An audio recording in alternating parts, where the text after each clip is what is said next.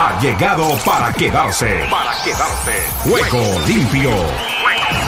Con Ricardo López Ayala para el mundo entero en Juego limpio. El programa deportivo en horario estelar de lunes a viernes. Aquí estamos. ¿Qué tal amigos? Amigas y oyentes de Juego Limpio, el programa deportivo para Iberoamérica y el mundo. Por Ángeles Estéreo, sin fronteras. Mil y mil gracias. La dirección es de Joana Zambrano Ramírez, la directora de la Fundación Mi Ángel por Siempre. Ustedes lo ubican en fundacionmiangelporsiempre.com. Todo pegadito. Fundacionmiangelporsiempre.com. Y nuestro espacio sale por ángelesestéreo.com. Ángeles, retira la E, junta la S y queda ángelesestéreo.com. Nuestro canal de YouTube, el de Ricky López, R-I-K-Y López. Y si quiere le añade a los laditos Ángeles Estéreo para que lo pueda ubicar porque tenemos mucho Ricky López en la música, tenemos en el boxeo mexicano que ustedes saben que fue una de las grandes figuras del boxeo de ese país y tiene el homónimo de este servidor. La dirección de programación es de Luis Campos. La asistencia y trabajo desde Miami lo hace Emilio Cejas.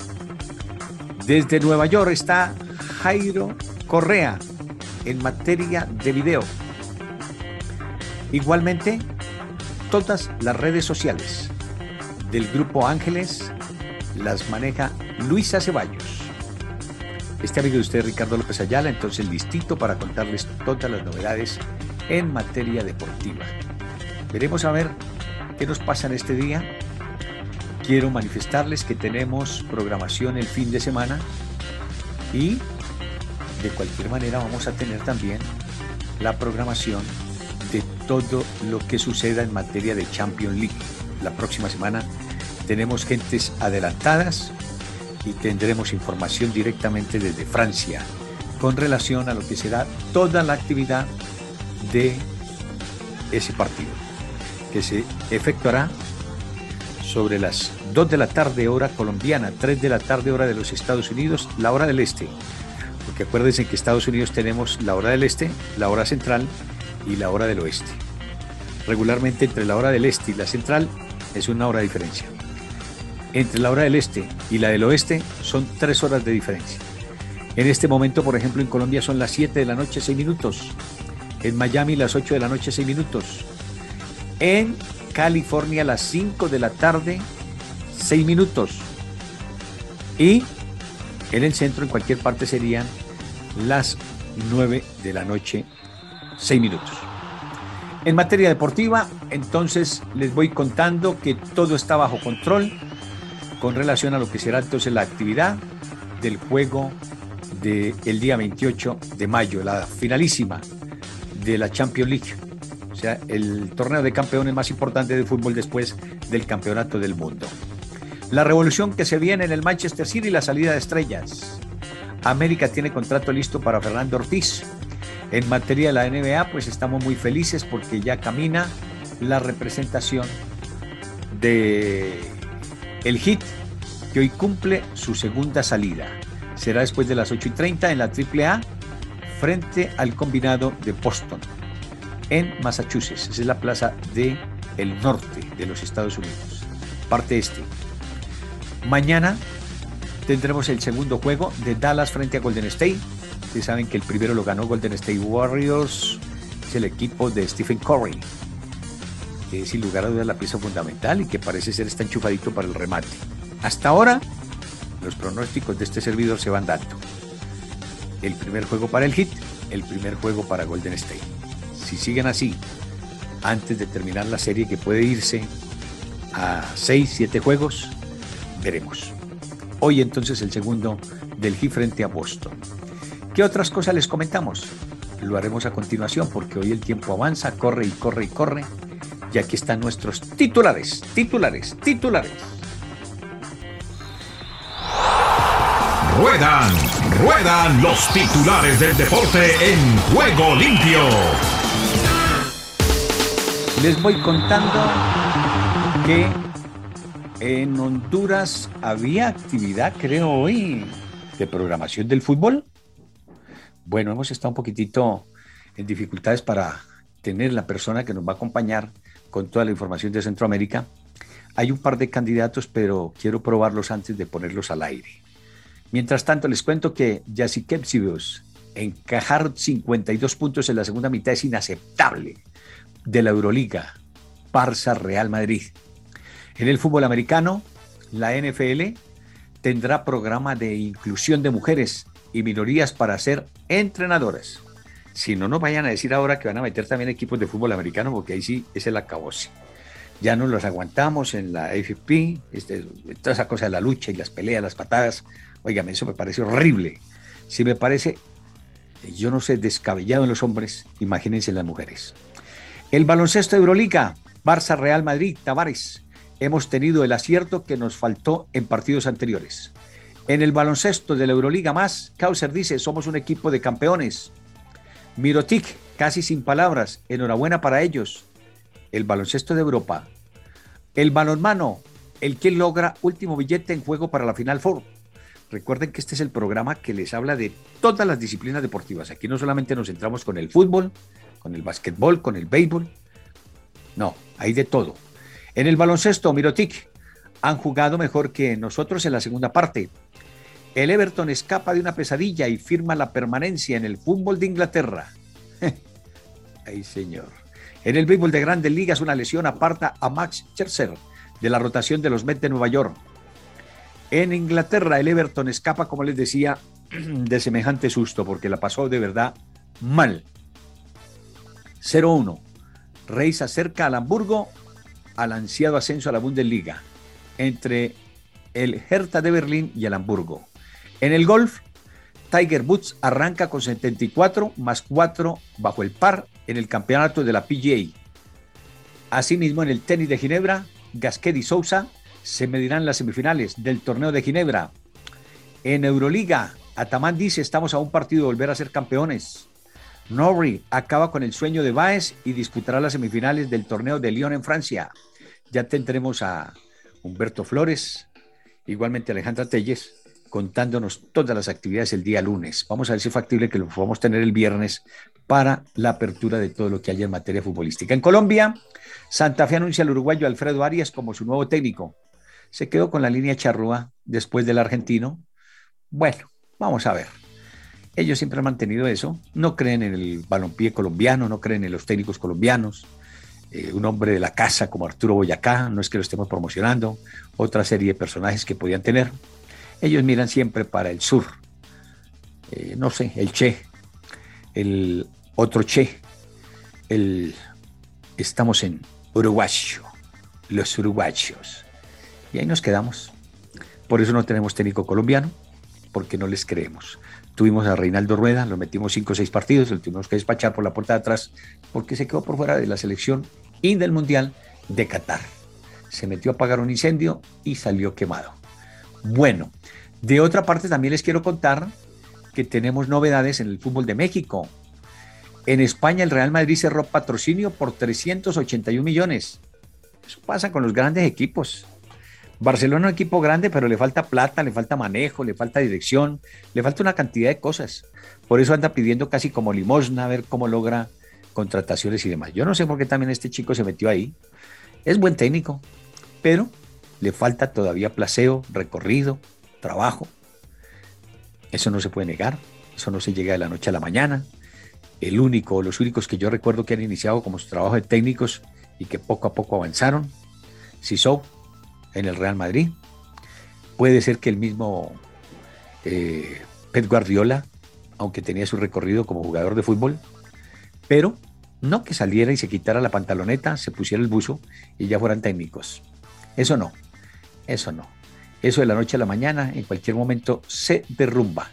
Eso es como cuando usted construye su casa en la arena, se la lleva el mar. Eso no le quepa la menor duda. Despedida entonces de Bale del Real Madrid está en el aire. ¿Sabe por qué no sale el Madrid? porque no ha habido un equipo que dé la millonada que dio siquiera en un alto porcentaje el cuadro merengue cuando lo contrató, porque lo contrató con un platán, lo mismo que pasó con Hazard y otra serie de jugadores que si nos pusiéramos a hablar, no, no, no, no, no, no. Han contratado jugadores por pintica, por muestra, para vender camisetas. Sí, ahí logran vender las camisetas, sacan el patrocinio de una parte, pero eso no, eso no es negocio. Puede que sí para los que venden las camisetas. Yo estoy yendo a un gimnasio y me pidieron un platal por una camiseta y eso es lo que dicen en Cuba, un bullover. Una camiseta para entrenar una pantaloneta. Oiga, pero qué desfasado estaba la gente de ese gym. Me cobraron por una camiseta y una pantaloneta un jurgo. Fui a devolverlas y me dijeron, qué pena señor, pues ya usted las usó. Sí, me las probé. Como ahora todo el cuento es que por el, la pandemia, por todo eso uno no se puede poner cosas y después devolverlas, pues ahí perdí, perdí. Y voy a mirar después la pantalonetita y las camisetas en otro lado. Con el 20% que pagué por esos artículos en un jean, me lo sacaron en otra parte.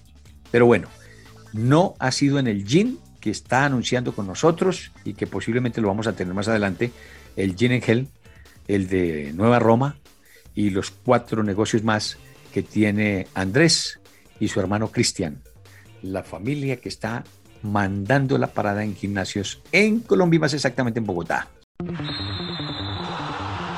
Se cumplió hoy la etapa número 12, otros dirían decimosegunda, otros dirían doceava yo creo que la mejor es decimosegunda etapa del Giro. Para ello nos acompaña, oígame, creo que le fallé a Lucho porque yo creo que le había mandado todo lo pertinente al relato, pero no sé si lo metiste, mi estimado Lucho. De todas maneras, vamos con lo que nos brinde desde Europa con relación al Giro. Rubén Darío Arcila, el popular Rubencho. ¡Venga!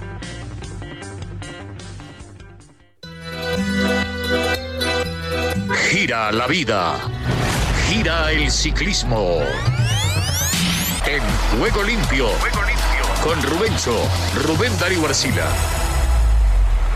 ¿Qué tal amigos? ¿Qué tal oyentes de Juego Limpio? Aquí les habla Rubencho, Rubén Darío Arcila para contarles que con 30 minutos de adelanto sobre el horario previsto, hoy ganó el italiano Stefano Oldani en la etapa número 12 llegando a Génova, la tierra del almirante Cristóbal Colón.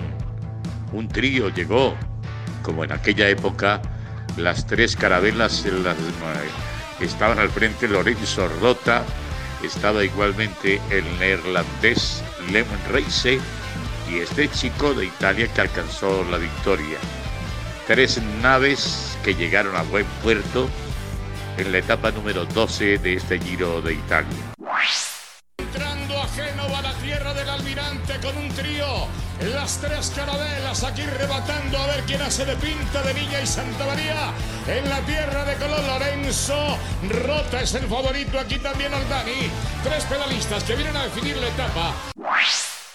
Segunda victoria y consecutiva para los italianos que están de moda y sobre todo para el Alpecin Fénix a cargo de este muchacho que es un milanés de 24 años, que según dicen algunas fuentes pasó por el equipo de Alberto Contador, ¿no? El ganador de la etapa hoy por esa factoría que tiene el pistolero Alberto Contador en sus inicios, ¿no? Que recordar que sus primeros pedalazos pues necesita el apoyo de gente como esta. Fue entonces el más rápido en un sprint entre estos tres pedalistas que ya les mencioné y que fueron los seleccionados al fin y al cabo de la fuga grande que se dio desde muy temprano y que sacó una buena diferencia. El tiempo colocado en Génova por el ganador de la etapa de 4 horas 26 minutos y 47 segundos. Lo importante para los colores de Colombia es la presencia de Santiago Huitrago, que alcanzó a llegar con ese cuarteto secundario de Molemá, estaba Kelderman y Hamilton. El kilómetro de remate, atención, insiste el hombre del Jumbo, el favorito aquí es Oldani. Vamos a ver si Oldani mantiene el hombre del Alpecin al frente. Lorenzo Rota que se mantiene, parece un hit de velocidad. Héctor Jaime, ya voy con usted porque se va a definir aquí la etapa. Quedarán después 8 minutos, casi 9, para que llegue el líder de la carrera, Iván Ramiro Sosa, Richard Carapaz, el resto de colombianos. Detrás de estos una cuarteta donde viene Santiago Buitrago. El hit de velocidad se abre sobre la baranda derecha. El pedalista del Jumbo Visma es Lever Racer. El pedalista favorito Aldani que lo va llevando también sobre sombra, sol y sombra. Ahí para este remate y se levanta ahora sobre la máquina. El pedalista del Jumbo, el favorito es Oldani, Oldani del Alpecin. Los va a sacudir a todos. Remate de la etapa en este momento y se la llevó el Alpecin a la rueda Lorenzo. Lorenzo Rota es el segundo en la etapa. Le va a alcanzar a Lorenzo. No gana el Alpecin. El pelotón muy tranquilo cruzó a la meta a 9 minutos y 8 segundos. Eso quiere decir que el señor Santiago Vitrago le pegó una peluqueada. Molemá, el mismo que el Derban, a la general. Se acercaron. Esperaremos entonces para la celebración con las burbujas del champán aquí en Génova. El lote se acercó, no hay cambios sustanciales en la general. Muy amable, muchas gracias. El lote ya está en la meta con los colombianos. Ahí queda Sosa. Queda igualmente Richard Carapaz, la gran esperanza de Latinoamérica. Jornada hoy de mucho calor. Ya les hablaba de una fuga numerosa y larga que no influyó en la parcela y en el territorio, en el coto de casa que tienen ahora los favoritos Juan Pedro López, que sigue aferrado a su maglia rosa. Ya completó nueve días, no va para el noveno día con la camiseta, no esperaba tanto. Y mantiene los 12 segundos sobre el ecuatoriano Richard Carapaz y el portugués Joao Almeida. Eh, séptimo lugar se mantiene en la tabla Mikel Landa a 29 segundos. Eh, Landa es el gran favorito de los especialistas lo ven muy bien para imponerse en esta carrera. Mañana esperamos otro capítulo, veremos ya más montañas, seguramente más pesadita la etapa que la del día de hoy. Es todo amigos de REC, mi ciudad radio, esperando que Iván Ramiro Sosa despegue en la tercera semana o el domingo, el domingo en esa etapa que todos estamos esperando antes del último día de descanso que tiene el Giro de Italia. Y este, amigos, fue nuestro informe de la etapa 12 para Juego Limpio.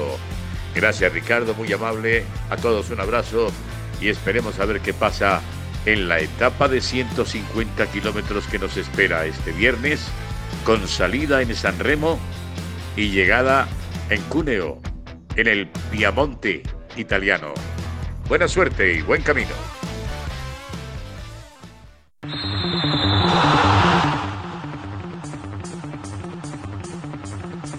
Gracias Rubencho por todas las novedades en materia del Giro y bueno, pendientes y diligentes de lo que será entonces la carrera para el resto de días, porque esto todavía hay mucha tela de dónde cortar. Sorprendente lo que ha sido el trabajo del español López, nuestro pariente. Vamos a ver hasta dónde aguanta. Eso en materia ciclística. Llega el fútbol internacional. ¿Cómo está en el día de hoy? Venga.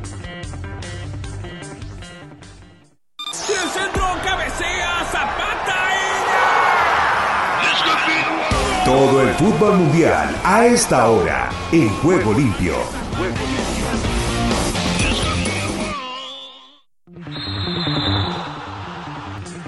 Hoy tendremos, mi estimado Luis y oyentes, el juego del América frente al Pachuca. Será otra de las semifinales del fútbol de México. Para conocer los finalistas. En Inglaterra, el Everton derrotó 3 por 2 al Crystal Palace. El Aston Villa igualó un tanto con el Burnley el Chelsea empató a uno con el Leicester City. En Copa Libertadores de América, lo dejamos para el segundo tiempo. Ya le voy a contar todo lo de la Copa Libertadores de América en el segundo segmento de Juego Limpio. En Copa Sudamericana también para el segundo segmento. Les cuento por ahora que tenemos que en la Liga Nacional de Guatemala, Guastatoya empató un tanto con Municipal. El Guavirá de Bolivia enfrenta a el Universitario. Estamos ahí para contarles todas las novedades. Mientras tanto, Portuguesa contra hermanos Colmenares. En Holanda, el Herenveen derrotó 3 a 2 al Almar. Y con esto les voy dejando las novedades. Ya regreso con el segundo tiempo de juego limpio, porque esto se acabó.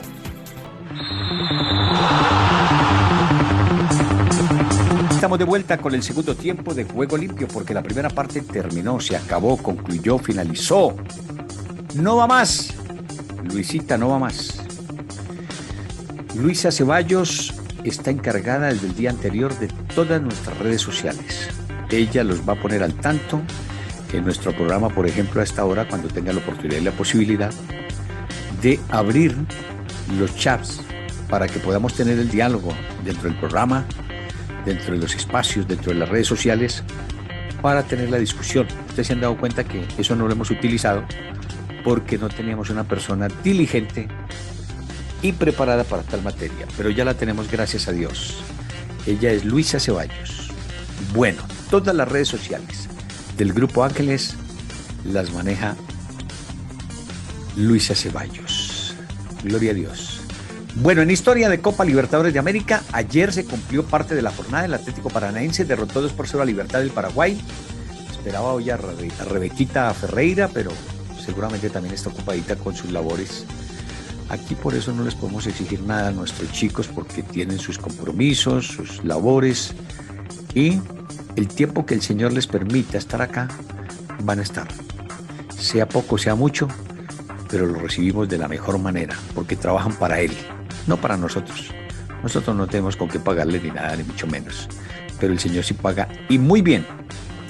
Bueno, el Nacional uruguayo, o sea, el, equipo bolso que le llaman, así lo, le dicen los seguidores del equipo charrúa, perdió 2 por 3 frente a Vélez Arfiel. Los goles empezó ganando el Nacional con anotación de Zavala, minuto 21. Después vino el uno por uno, terminando la primera parte. Jameson, minuto 45, igualó. Se fue en ventaja Vélez Arfiel con anotación de los Santos, minuto 60. Después llegó el 2 a 2, pena máxima, Gigliotti para el equipo uruguayo. Y seguidamente, a los 3 minutos, en tiempo de reposición, el Vélez Afiel logró la anotación de Perrone y con eso ganó el partido.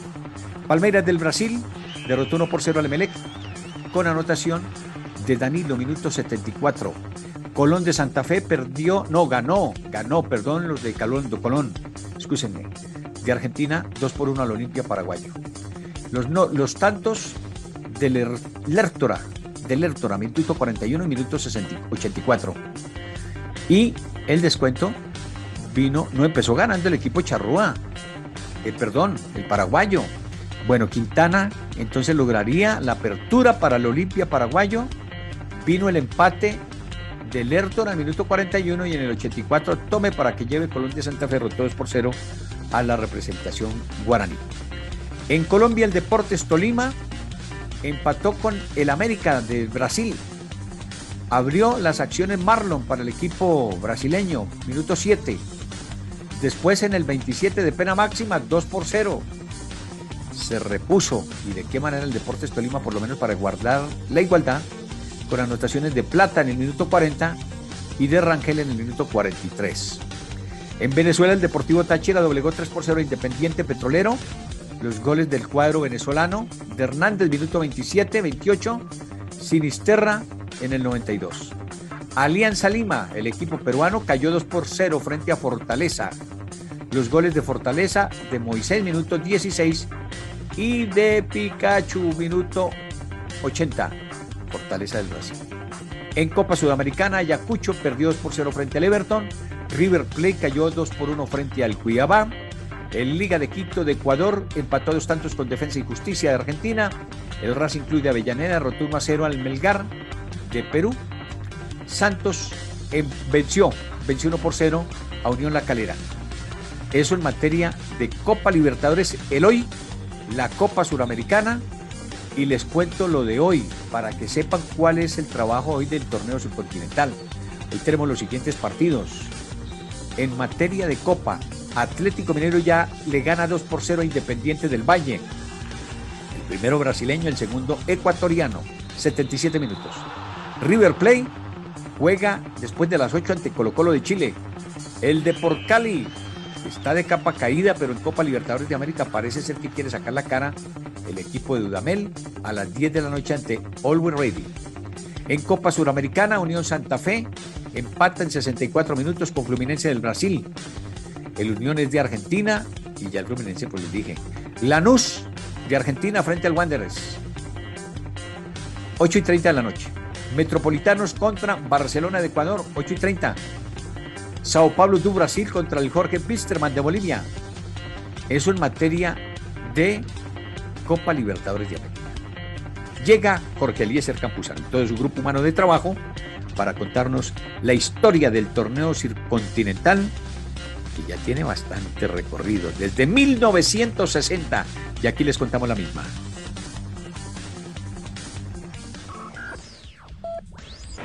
Todos los eventos especiales tienen su cubrimiento en Juego Limpio.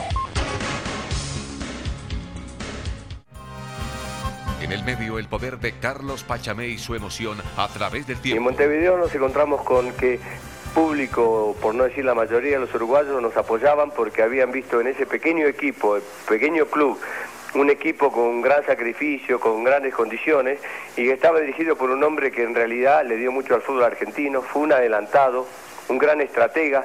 El equipo tuvo eh, su virtuosismo en Felipe Ribaudo, que fue uno de los autores, eh, Bocha Flores, Conigliaro, Verón, y en realidad tuvimos una gran satisfacción porque no solo la gente de Estudiantes de La Plata ni el público argentino, sino que los uruguayos nos aplaudieron a rabiar, sacamos fuerza para darle valor al equipo. En una serie de tres partidos se definió la Copa. Ganó Estudiantes en La Plata. Luego Palmeiras lo derrotó en Sao Paulo. Y el partido de desempate se jugó el 16 de mayo del 68 en el Estadio Centenario de Montevideo. El árbitro fue el peruano César Orozco que hoy recuerda lo duro de esa final. Efectivamente fui en el año 68 como árbitro central entre Estudiantes de La Plata y Argentina y el Palmeiras de Brasil jugó este partido en Montevideo, un partido donde tenía que salir el campeón de América, donde estaba en vigencia la famosa escuadra platense con respecto al antifútbol, porque tenía una forma muy peculiar de jugar, lo cual fue dio noticia. Por ser estudiantes de medicina, Matero y Bilardo, y por la tradición estudiantil del equipo, les colocaron el apodo de los pincharratas. Uno de ellos, el médico Raúl Madero, también recuerda cómo ganaron la Copa. la final de ese año se hizo contra Palmeiras en Montevideo, porque nosotros ganamos el primer partido en La Plata, 2-1, perdimos 3-1 en San Pablo y jugamos el tercer partido en el Uruguay, en el, Estadio Centenario, que le ganamos 2-0. El titular era Poletti, Aguirre Suárez y Medina, Malverná Pachamello, Ribaudo, Bilardo, Conigliaro Flores y Verón. Aquí estamos de vuelta. Después de presentarle la historia de la Copa Libertadores de América, a todos nuestros oyentes agradecemos ese trabajo espectacular de Jorge Lícer Campuzano. Es un trabajo que ha tenido la mejor oportunidad y disponibilidad de todo lo que está sucediendo. Por eso eh, siempre estamos dispuestos para agradecer y para acompañar a toda nuestra gente, como tenemos por ejemplo Emilio Cejas desde el territorio estadounidense, a esta hora en sintonía. Emilio, ¿me querías aportar algo a esta hora? Si eres tan amable, me gustaría escucharte. A ver si te tengo aquí. Estaba mirando la llamada. No, colgó. Bueno, entonces, ya les contaba del historial de Copa Libertadores de América. Es algo que siempre está listo y dispuesto para decirnos con relación a toda la historia. Jorge Eliezer Capuchano y todo su grupo Mano de Trabajo. Mil y mil gracias por eso. El tiempo de Rubén Darío Pérez, Rubencho Number 2, ya está desde Argentina. Bienvenido Rubén con toda la información.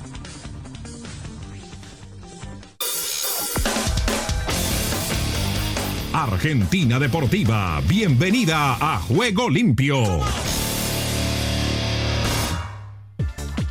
¿Qué tal Ricardo y amigos de Juego Limpio? Bienvenidos a la información deportiva desde el sur del continente, aquí en la República Argentina. Estamos hablando de Racing que quedó a un paso de los octavos de final de la Copa Sudamericana. Venció por 1 a 0 a Melgar de Perú con uno menos en condición de local en un mano a mano clave y es líder del grupo B del certamen continental. El equipo de Fernando Gago le alcanzará con un empate frente a River de Uruguay en la próxima fecha para avanzar a la próxima instancia. El conjunto local dominó desde el inicio. Tomás Chancalay fue el protagonista de las chances más claras y tuvo un mano a mano que tapó el arquero y un tiro en el palo en los primeros 12 minutos. Por su parte, la visita apostó a los contraataques. La situación más clara del conjunto peruano fue a los 29 minutos tras una gran jugada individual de Bernardo Cuesta, donde la pelota le quedó a Luis Ibérico en la puerta del área. El remate pasó pegado al palo y a los 35 minutos la academia se quedó con uno menos. Gastón Gómez salió desesperado ante un contraataque y tocó la pelota con la mano afuera del área. El arquero fue expulsado y Fernando Gago decidió sacrificar a Edwin Cardona para que ingrese Matías Tagliamonte. Por su parte, River Plate no pudo clasificarse a octavos de final de la Copa Libertadores antes de jugar. Fortaleza de Brasil se impuso a Alianza Lima por 2 a 0 en condición de visitante en Perú por la quinta fecha del grupo F del certamen continental. Con este resultado, el millonario sigue necesitando al menos un punto para avanzar a la próxima instancia del certamen continental. Fortaleza venció a Alianza Lima con tantos de Moisés y Yago Pikachu y con este resultado el conjunto brasileño alcanza los 7 puntos. Está tercero detrás de Colo Colo que tiene las mismas unidades pero es escolta por tener mejor diferencia de gol. Por su parte River es el puntero con 10 unidades y está a un paso de meterse en los octavos de final. Y hoy en el compromiso clave frente a Colo Colo por la Copa Libertadores Marcelo Gallardo sufrió un dolor de cabeza que a primera hora de ayer confirmó 5 casos positivos de COVID-19. Tres de esas bajas son jugadores del plantel y dos se perfilaban como titulares hoy, por lo que el muñeco deberá emparchar el equipo y tomar un par de nombres. Luego del comunicado del millonario ya se sabe que entre los postes del Monumental no estará Franco Armani, una de las bajas sensibles por coronavirus. El castildense será reemplazado por Ezequiel Centurión, tal como sucedió semanas atrás en el triunfo 2 a 1 ante Platense en Núñez, que justamente significó su debut oficial en la primera división. El ex estudiante de Buenos Aires, donde estuvo a préstamo el año pasado, ya había jugado un partido por la Copa La Bruna, también contra el Calamar en el último verano. Y Colón de Santa Fe superó 2 a 1 a Olimpia por la fecha 5 del grupo C del grupo G de la Copa Libertadores 2022. El Sabalero se hizo fuerte de local con un doblete de Federico Lertora y selló su clasificación a octavos de final. Y en un final electrizante Vélez le ganó 3 a 2 a Nacional de Uruguay en el Gran Parque Central por la fecha 5 del grupo C de la Copa Libertadores y con el arbitraje de Piero Massa. Los goles del Fortín fueron anotados por Lucas Hanson, Matías de los Santos y Máximo Perrone, mientras que para el bolso convirtieron Diego Zavala y Emanuel Gigliotti. Y Defensa y Justicia le amargó la noche a Liga de Quito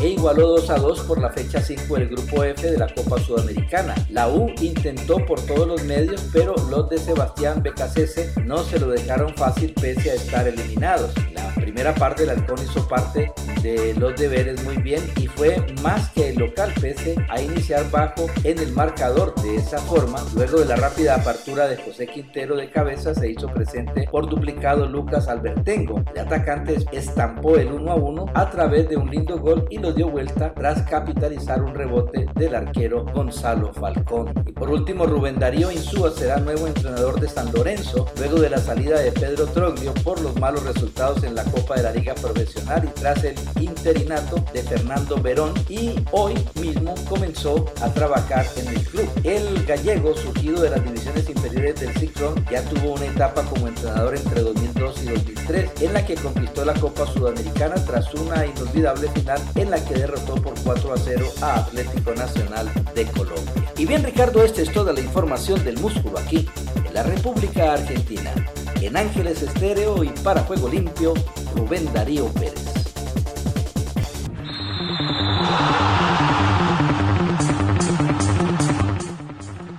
Aquí estamos, mi estimado Rubencho. Gracias por todas las informaciones desde el sur del continente.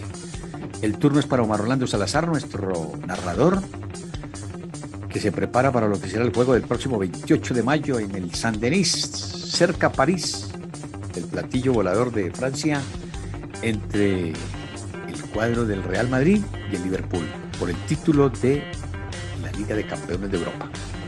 Omar Orlando, lo escuchamos.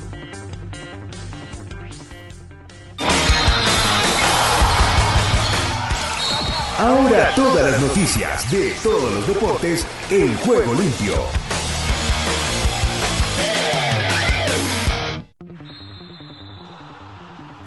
El seleccionador francés Didier Deschamps anunció la convocatoria para los partidos de la Liga de las Naciones en la que figura el madridista Karim Benzema, el atlético Antoine Griezmann y el sevillista Jules Koundé. El Real Madrid cerrará la liga con toda su plantilla disponible para Carlo Ancelotti ante el Betis, salvo la única baja por una sobrecarga muscular de David Alaba, con la posibilidad de que Marcelo, Gareth Bale e Isco, que regresen a una lista de la que habrá algún descarte final, se despidan del madridismo en el que apunta como su último encuentro en el Santiago Bernabéu. La Federación Española de Fútbol anunció que se ha personado ante la Fiscalía Anticorrupción en aras de la transparencia y con el fin de colaborar con la justicia y ponerse a su disposición para facilitar la documentación que precise o aclare cualquier aspecto que se le solicite con relación a la organización de la Supercopa de España en Arabia Saudí. El entrenador del Betis, el chileno Manuel Pellegrini, ha advertido que no está todo terminado en la temporada de su equipo, pues falta un partido el que van a disputar en el Santiago Bernabéu que podrá tener mayor o menor trascendencia, pero siempre hay un orgullo deportivo. Carlo Ancelotti aseguró que está centrado en la final de la Liga de Campeones y que no figura entre sus consideraciones el futuro del francés Kylian Mbappé, a horas de conocerse su decisión sobre si renovará con el PSG o se marchará al Real Madrid. La FIFA aseguró que aplica un proceso de diligencia debida sin precedentes para la protección de los trabajadores que participan en el Mundial de Qatar 2022 y que una cifra innumerable de estos han recibido reparaciones de diversas formas, incluido el pago de los salarios pendientes. Robert Page, seleccionador de Gales, ha incluido al madridista Gareth Bale en la lista de 27 convocados para la final del playoff de acceso al Mundial de Qatar 2022 el futbolista galés, que anotó un doblete en las semifinales ante Austria, ha entrado en la convocatoria para medirse al ganador del Escocia-Ucrania del próximo 5 de junio. Racing Club, que jugó casi una hora con un hombre menos, venció por 1 a 0 a Melgar en la quinta y penúltima jornada del Grupo B de la Copa Sudamericana y puso un pie y medio en octavos de final al sacarle tres puntos de ventaja a los peruanos con una fecha por disputarse.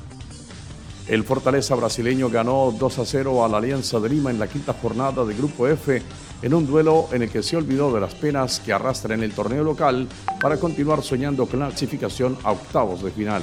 El monegasco Charles Leclerc, líder del Mundial de Fórmula 1, intentará contener el presumible ataque del neerlandés Max Verstappen, último campeón del mundo en Montmeló, sede del Gran Premio de España, el sexto de la temporada en el que el español Carlos Sainz, el otro piloto de la escudería, buscará en casa su primer triunfo en la categoría reina. El sprinter australiano Khalid Iwan no tomará la salida en la duodécima etapa del Giro de Italia que se disputa entre Parma y Génova y se centrará en preparar su próximo objetivo que es el Tour de France. Empujados por un doble-doble de 21 puntos y 12 rebotes de Stephen Curry, los Golden State Warriors vencieron por un autoritario 112-87 a los Mavericks de Dallas, en los que el esloveno Luka Doncic anotó 20 puntos y golpearon primero en la apertura de las finales de la Conferencia Oeste de la NBA. Isaac Paredes pegó dos cuadrangulares y produjo dos vueltas para encabezar el triunfo de los Reyes de Tampa Bay sobre los Tigres de Detroit. El dominicano Wander Franco, el cubano Yandy Díaz y el colombiano Harold Ramírez anotaron una carrera cada uno por los Reyes. El juego terminó Rey 6, Tigres 1. El dominicano Gary Sánchez remolcó tres carreras para liderar la demoledora ofensiva de los mellizos de Minnesota, que destrozó a los Atléticos de Oakland en el regreso del estelar torpedero puertorriqueño Carlos Correa. El juego terminó Atléticos 4, Mellizos 14 carreras. El diestro Nick Pivetta lanzó partido completo de una carrera y ocho ponches y permitió que los Medias Rojas de Boston defendieran su casa con éxito frente a los Astros de Houston. El juego terminó Media Roja 5, Astros 1. El venezolano Keiber Ruiz disparó de hit en tres turnos al bate, incluyendo el doble que acabó con la igualdad en el décimo episodio para que los nacionales de Washington doblegaran a los Barleys de Miami. El juego terminó Marlins cuatro carreras, Nacionales 5. La información deportiva con Omar Orlando Salazar.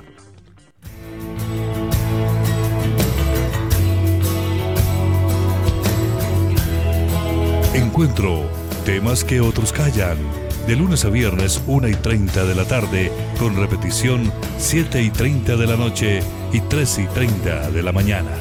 Por Ángeles Estéreo, una radio sin fronteras.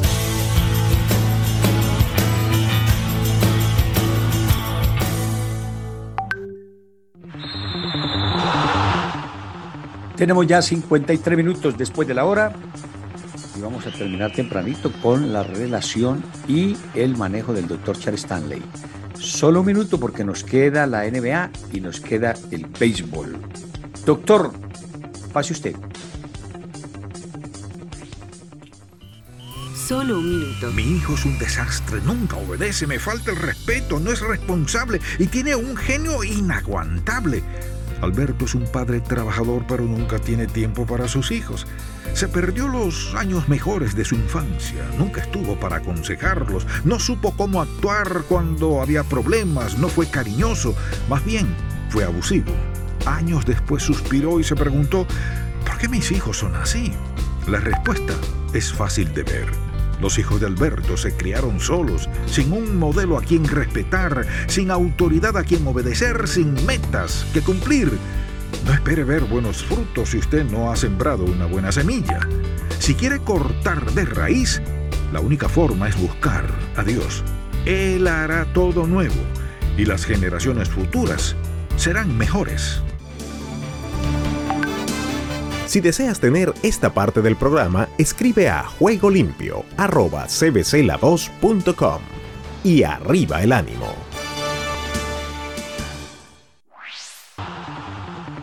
Y gira el amor con el doctor Charles Stanley. Mil mil gracias, doctor. Nos vamos entonces con la NBA.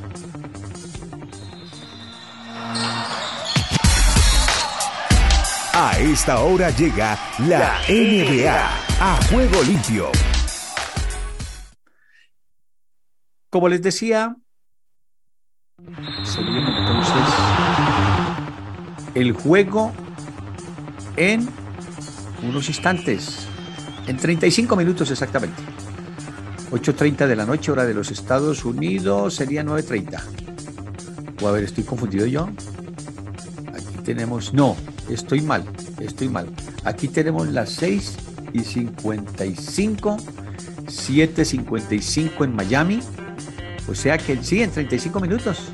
Estaba bien, está bien. Es que los horarios nos, trastocan de una manera terrible. Bueno, entonces el juego hoy del Miami frente al Celtic, el segundo, está ganando el Giro 1 por 0 la serie. A ver qué tenemos en boletaje. 866 boletos, tickets a 119 dólares. Para ir a ese partido, entonces, una sola persona, échese al bolso los 119 del ticket, 20 del parqueo, 139. Y los 15 de la comida por un baratito, métele 20. No, métele 30. Hay que echarse 200 dólares para uno solo. Si van dos personas, 400 dólares para ese partido. Que no es tampoco tan fácil. Bueno, ese será entonces el juego de hoy. Mañana Dallas contra Golden State Warrior. Ya saben que también Golden State Warrior está delante. 1 por 0. Eso en la NBA. ¿Qué hay en el béisbol? Vamos. Se va, se va, se va, se fue de jonrón en juego limpio. Ya tenemos los juegos del Seattle contra Boston, Arizona frente a Chicago. Más tardecito arranca Texas contra Houston. Y tendremos además los partidos de New York en Baltimore. A eso ya se jugaron. Ganó New York 9 a 6. Alcanzo a entregar todos los resultados. Vamos a ver. San Diego ganó 2 por 0 a Filadelfia. Los New York Mets 7. Cardenales de San Luis 6. Cincinnati 4. Cleveland 2. Chicago 7. Kansas City 4. Por hoy no hay más, tampoco hay menos. Nos reencontramos en cualquier momento. Hasta entonces que Dios reparta bendiciones a todos. Conducción, Luis Campos. Chao. Si deseas tener esta parte del programa, escribe a Juego Limpio y arriba el ánimo.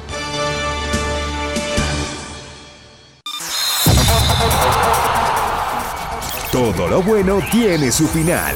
Hasta aquí hemos llegado con Juego Limpio. De lunes a viernes. ¿Para qué más?